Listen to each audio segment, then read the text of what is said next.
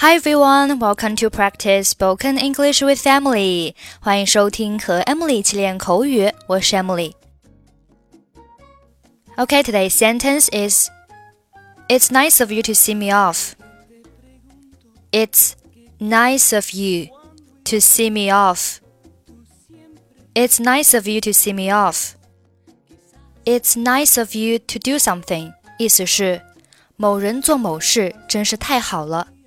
比如说，能够帮助我，你真是太好了。It's nice of you to help me。你这么说真是太好了。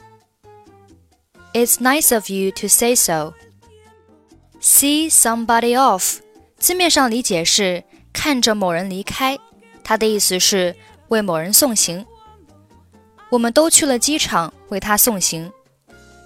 We all went to the airport to see her off。所以，It's nice of you to see me off，意思就是一路上来给我送行，太感谢你了。一路上给我送行，太感谢你了。It's nice of you to see me off。很乐意为您效劳，欢迎以后多来北京。It's my pleasure. Hope you will visit Beijing more often. 谢谢了，就送到这儿吧。Thanks. Stop here now. 好的，祝你旅途愉快。万分感谢您的合作，辛普森先生。代我问候格林先生。Okay. I hope you have a good trip. Thanks so much for your cooperation, Mr. Simpson. Give my best wishes to Mr. Green. 好的，我会的。再见了。如果你到了巴黎，请记住来看我。Okay, I will. Goodbye, and remember to look me up if ever you're in Paris.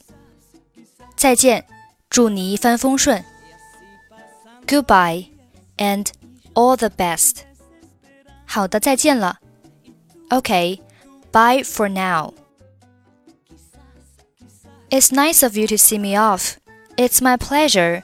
Hope you'll visit Beijing more often. Thanks. Stop here now. Okay. I hope you have a good trip. Thanks so much for your cooperation, Mr. Simpson. Give my best wishes to Mr. Green. Okay, I will. Goodbye, and remember to look me up if ever you're in Paris. Goodbye, and all the best. Okay, bye for now. Okay, that's it for today. 获取节目完整文本，欢迎关注微信公众号“英语主播 Emily”。I'm Emily. I'll see you next time. Bye bye.